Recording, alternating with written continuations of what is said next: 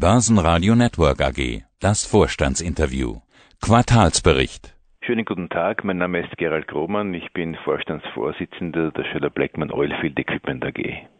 Wir schauen die Zahlen an nach drei Quartalen. SBO in der Gewinnzone, Auftragseingang steigt auf 237 Millionen Euro, unterm Strich jetzt ein Plus von knapp 9 Millionen Euro. Herr Grummann, was macht denn das Jahr 2021 bislang so erfolgreich? Was sind da die wichtigsten Punkte?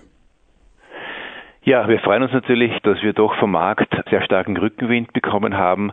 Nicht unerwartet, wir haben das Ende vergangenen Jahres schon erwartet, dass das Q3 2020 wahrscheinlich der Tiefpunkt ist. Das hat sich bewahrheitet.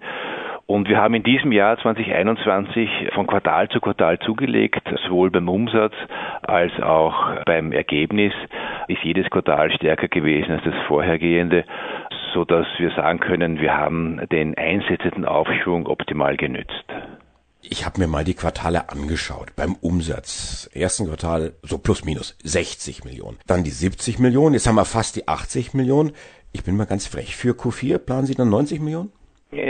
Sie wissen, dass wir jetzt für die Zukunft keine Guidance geben und das Q4 ist ein Quartal, das wahrscheinlich in Amerika durch Thanksgiving und generell durch Weihnachten beeinflusst sein wird.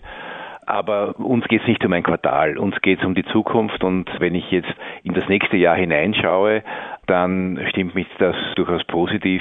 Wir sehen einen Ölpreis in einer sehr vernünftigen Höhe. Wir sehen die Nachfrage nach Öl. Es wird erwartet, dass nächstes Jahr die Nachfrage nach Öl wieder das gleiche Niveau erreicht vor der Covid-19-Krise. Gleichzeitig ist in den letzten Jahren viel zu wenig in Exploration und Produktion investiert worden, sodass wir da einen schönen Nachholeffekt erwarten. Ich könnte jetzt die Frage stellen, nicht nur nach dem Umsatz, sondern bei dem EBIT. Ich, ich werde es auch tun. Dann stehen wir nämlich im vierten Quartal zwischen neun und zehn Millionen. Sie werden mir vermutlich auch wieder ausweichend antworten. Ja, äh, es ist nicht ausweichend, aber wie gesagt, äh, für uns ist der Fokus nicht das äh, vierte Quartal, das doch saisonal etwas beeinflusst ist. Für uns ist es wichtiger zu sagen, wie schaut hier mittel- und langfristig die Entwicklung in unserer Industrie aus. 2020 sah ja vor einem Jahr ganz anders aus. Sie hatten es gesagt, das war nix, da war Corona. Sie hatten aber auch gesagt, ja, die Talsohle war damals durchschritten. Was hat sich denn geändert? Sie sagten, der Ölpreis ist jetzt auf einem höheren Niveau. Wo ist er denn eigentlich? Wie ordnen die Fachleute das ein? Ist er jetzt hoch? Ist er, ist er normal? Oder ist er einfach nur deutlich höher als auf dem Höhepunkt der Corona-Pandemie? Naja, der Markt ist der Markt und äh, da ist natürlich, natürlich auch im Ölpreis sehr vieles eingepreist. Auf der einen Seite ist es so, dass Gott sei Dank 2021 die Weltwirtschaft wieder in die Gänge gekommen ist und doch sehr schön gewachsen ist mit deutlich über fünf Prozent. Das benötigt mehr Energie, mehr Öl. Auf der anderen Seite, wie ich zuerst schon gesagt habe, ist Covid-bedingt, aber auch schon vorher viel zu wenig in neue Exploration investiert worden. Dann ist es so, dass ja äh, im vergangenen Jahr OPEC Plus die Produktion hier der Nachfrage angepasst hat und damit gedrosselt hat. Diese Drosselung ist noch nicht komplett aufgehoben, aber so wie es der Markt benötigt, werden doch äh, jedes Monat zusätzliche Ölfördermengen hier in den Markt eingebracht. Alles das führt zu einem Cocktail, einem Mix, der einfach vorteilhaft ist für die Industrie, weil es bedeutet, dass hier mehr gebohrt werden muss in der Zukunft, um hier die Energieversorgung sicherzustellen. Das hängt natürlich auch eins zu eins mit dem Ölpreis zusammen, kann ich mir vorstellen. Hoher Ölpreis letztendlich, das lohnt sich dann für die Exploratoren dieser Welt, da entsprechend zu bohren heißt im Umkehrschluss, jetzt leinhaft gefragt formuliert, für sie mehr Geschäft. Also hoher Ölpreis, gut für ihr Geschäft. Wenn der Ölpreis nachfragegetrieben steigt, ja. Wenn er spekulations- oder risikogetrieben steigt, weniger. Also es geht darum, ist die Nachfrage äh, größer als die Produktion, dann muss mehr investiert werden und dann braucht man mehr von unseren Produkten. Wenn ich in Ihre Bilanz reinschaue, Vertriebskosten weisen Sie aus, sie haben sich eigentlich kaum verändert. Also das ist marginal. Anders sieht's bei Kosten in der Verwaltung und sonstige Kosten aus. Die sind relativ deutlich gesunken. Ist das jetzt ein Niveau, wo Sie sagen, ja, da setzen wir jetzt auf. Jetzt haben wir uns so eingestellt aus der Krise, ich will nicht sagen zurecht geschrumpft, aber es geht vermutlich in, in die Richtung, dass Sie jetzt sagen, von dem Niveau können wir das Geschäft wieder nach oben fahren? Es ist beides. Ja. Auf der einen Seite ist es schon so, dass wir ja das zyklische Geschäft kennen, weil unsere Industrie einfach immer zyklisch ist. Das heißt, wir reagieren sehr rasch und wir haben sehr rasch Kosten herausgenommen, wie dann Anfang 20 diese Covid-19-Pandemie ausgebrochen ist. Der Vorteil am Umkehrpunkt, wenn es wieder hinaufgeht, ist der, dass üblicherweise die Topline, also der Umsatz, rascher wächst als die Kosten. Da hat man einen gewissen Effekt, den man eine Zeit lang mitnehmen kann. Nicht ewig, weil natürlich ein gewisses Personal dann wieder eingestellt werden muss und man benötigt. Das Zweite ist, dass es heuer doch auch Einmaleffekte gegeben hat in den sonstigen Kosten. Hier sind auch zum Beispiel Wechselkursgewinne drinnen.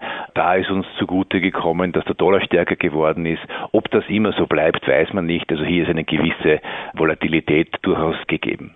Abschreibungen habe ich jetzt gar nicht gefunden. Ja, die sind natürlich drinnen, das ist ganz klar, und die Abschreibungen sind äh, auf dem üblichen Niveau.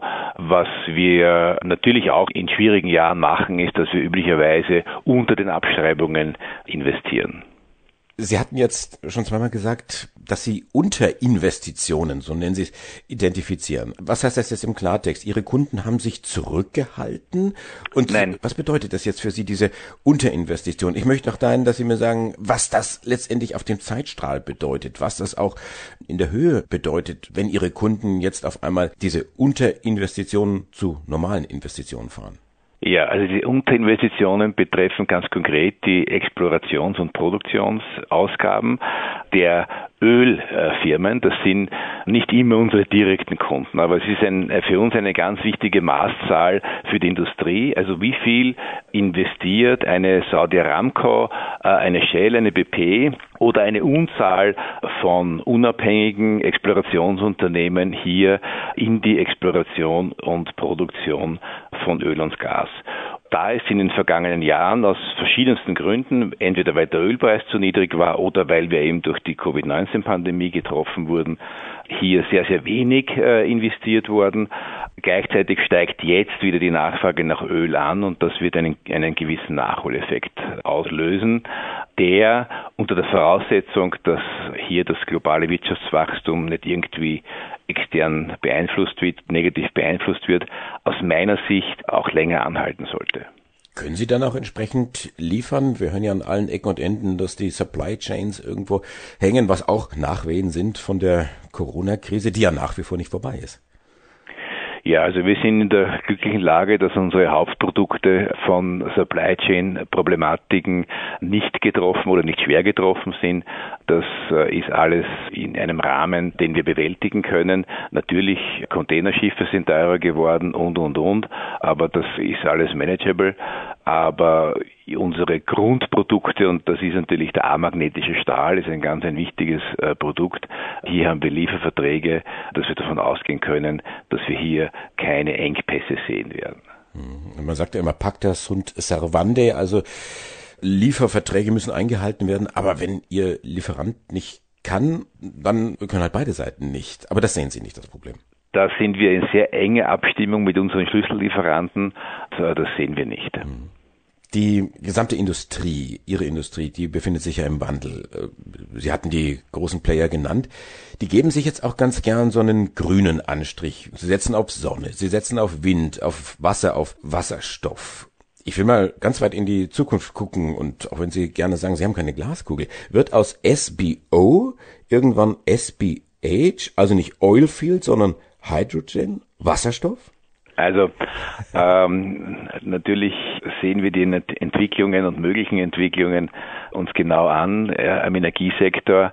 Hier muss man, glaube ich, äh, zwei Blickwinkel zulassen. Das eine ist, Öl und Gas wird noch für viele Jahrzehnte benötigt.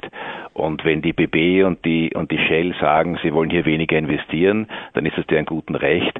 Aber die Nachfrage nach Öl wird dann eben durch andere befriedigt. Und es gibt eben viele nationale Ölgesellschaften, die hier die Dinge anders sehen und einfach äh, so viel Öl fördern, wie die Welt benötigt, äh, um sie am Laufen zu halten, die Wirtschaftswelt. Das ist die eine Geschichte. Und das ist ein Geschäft, in dem wir sehr gut etabliert sind, das es noch viele Jahrzehnte geben wird und wo wir ein Schlüsselspieler sind, weil wir in fast allen Produktbereichen, die wir abdecken, hier eine führe, weltweit führende Position haben. Das ist die eine Geschichte. Das zweite ist, dass natürlich hier die Welt und die Energieversorgung im Wandel ist Energy Transition ist ja nicht nur ein Schlagwort, das passiert. Und natürlich schauen wir uns um und haben wir auch schon begonnen, was kann die Schöller Blackman in 10, 20 Jahren tun, zusätzlich zum Öl und Gas. Hier haben wir erste Schritte bereits eingeleitet. Wir sind äh, zum Beispiel mit unserem 3D-Druckzentrum für, für hochlackierte Stähle und hochfeste Stähle in der Zwischenzeit ein Schlüssellieferant auch für Raketentriebwerke weil hier es eine sehr große Nachfrage und einen sehr großen Bedarf gibt. Wir setzen unsere Produkte für Geothermiebohrungen ein, haben hier mit Shell gemeinsam erst vor kurzem sehr erfolgreich Geothermiebohrungen abgeteuft. Das ist auch ein Geschäftsfeld, das ich weiter wachsen sehe. Und darüber hinaus schauen wir auch über den Gartenzaun und schauen, wo kann die Schöller Blackman ihre Fähigkeiten und ihre Kompetenzen in anderen Bereichen außerhalb von Öl und Gas einsetzen und entwickeln. Der Vorstandsvorsitzende von Schöller Blackman Oilfield Equipment, Gerald Grohmann. Dankeschön fürs Interview zu den Q3-Zahlen. Ich sage ebenfalls herzlichen Dank. Börsenradio Network AG.